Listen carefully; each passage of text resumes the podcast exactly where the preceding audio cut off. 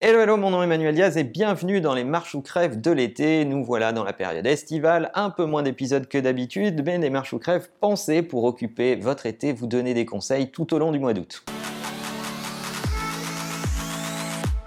Et j'aimerais commencer par vous proposer une liste de lectures ma liste de lectures sélectionnées pour cet été 2018 et on va commencer par un premier bouquin qui me semble euh, indispensable si vous ne l'avez pas encore lu, Customer Driven Transformation.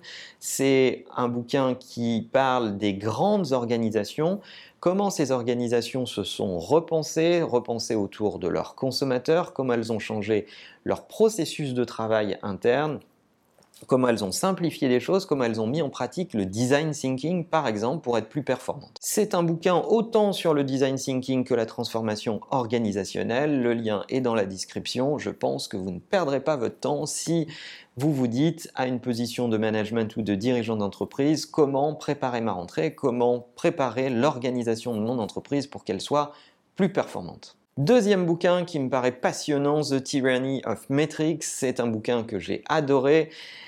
Euh, dans un monde où on mesure tout, dans un monde où on met des chiffres à peu près sur tout, dans un monde de statistiques, euh, cet auteur vient nous parler de cette obsession de la mesure et des KPI, ces fameux indicateurs de la performance, vient livrer un regard sur ce qu'il faut mesurer et ce qu'il ne faut pas mesurer, et euh, vous donner des astuces sur comment mesurer efficacement les choses que vous faites et comment à certains moments il est nécessaire de abandonner cette obsession des métriques dans tous les sens. Troisième bouquin, Alerte sur la banquise, euh, réussir le changement dans n'importe quelle condition. C'est un bouquin de John Cutter.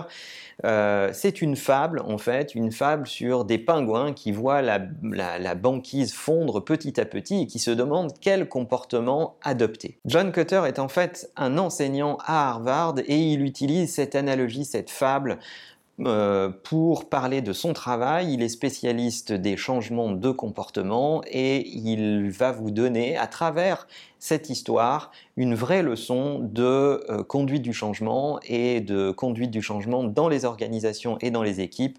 C'est hyper agréable à lire, c'est passionnant. Ce bouquin n'est pas un bouquin récent, c'est un bouquin qui a à peu près 10 ans, mais il est réédité tous les ans avec les travaux de recherche de John Cutter qui vient mettre à jour son propre bouquin euh, et mettre à jour son propre récit.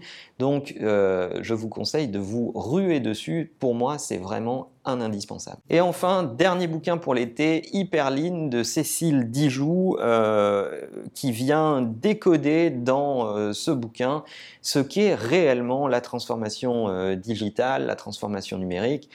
Euh, ce que ça implique dans les organisations et chez les gens, et jeter un regard euh, avec des patterns de choses qui fonctionnent et des patterns de choses qui ne fonctionnent pas. Ce qui est bien dans ce bouquin, c'est qu'il y a très peu de blabla et c'est presque un guide pratique avec des fiches sur comment vous devez vous y prendre pour réussir votre transformation et ce que vous devez absolument éviter comme piège classique et traditionnel. Donc si vous démarrez dans la question de la transformation digitale, je pense que c'est un des meilleurs bouquins à lire d'urgence. Voilà, je pense qu'avec cette sélection, vous avez de quoi vous occuper sur euh, votre transat. Euh, j'espère que ces bouquins vous plairont, vont vous intéresser, vont stimuler votre esprit et vous permettre d'aborder la rentrée avec plein d'idées et continuer à suivre notre saga tout le mois d'août sur les conseils de l'été euh, en préparant votre rentrée. N'oubliez pas aussi que la meilleure façon de marcher, c'est de vous abonner. À bientôt.